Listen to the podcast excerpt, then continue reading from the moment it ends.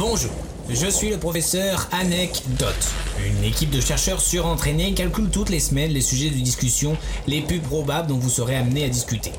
Afin de vous la péter, nous vous proposons une anecdote en lien avec ce sujet. Sur ce, bonne chance.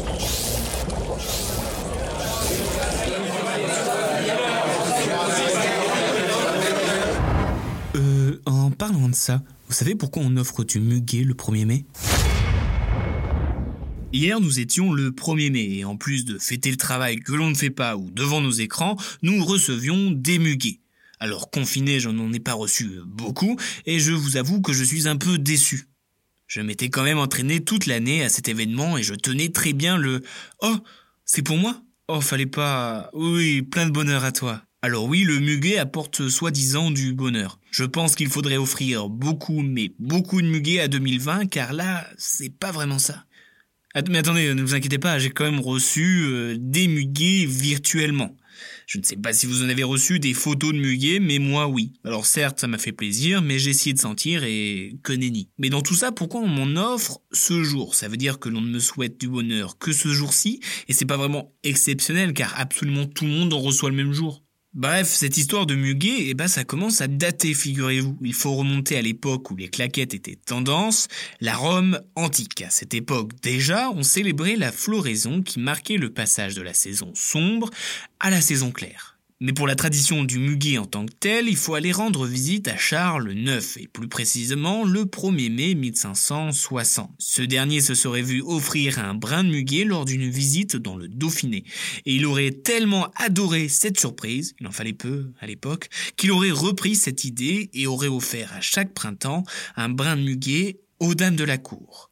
Mais à l'origine, le muguet n'était pas lié au 1er mai, mais au 26 avril. C'était l'églantine rouge qui était associée au 1er mai, et qui le sera pendant longtemps aux travailleurs. En effet, 100 ans plus tard, en 1889, la première journée internationale des travailleurs voit le jour. Les manifestants arboraient donc un triangle rouge qui représentait les 3-8 et rapidement remplacé par l'églantine rouge. Mais le muguet n'a pas dit son dernier mot et fait son comeback dans la fin des années 1800. Et tout cela grâce au chansonnier Félix Mayol, qui aurait reçu un brin de la part de Jenny Cook et qui l'aurait mis sur sa veste. Et ce geste relança le muguet dans la course au 1er mai. Puis c'est l'âge d'or de ces fameuses clochettes grâce notamment aux grands couturiers français comme à l'époque où Christian Dor offrait des brins de muguet à ses salariés et clients. Mais là où ça va devenir officiel, on aurait préféré que ce soit officieux.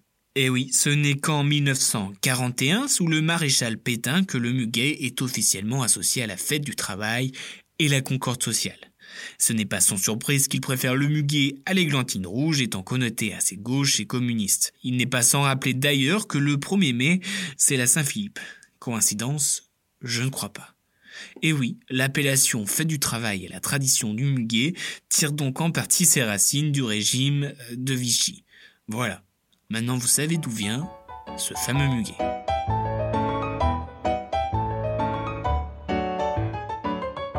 Bien joué, trou de balle. Merci, sœur.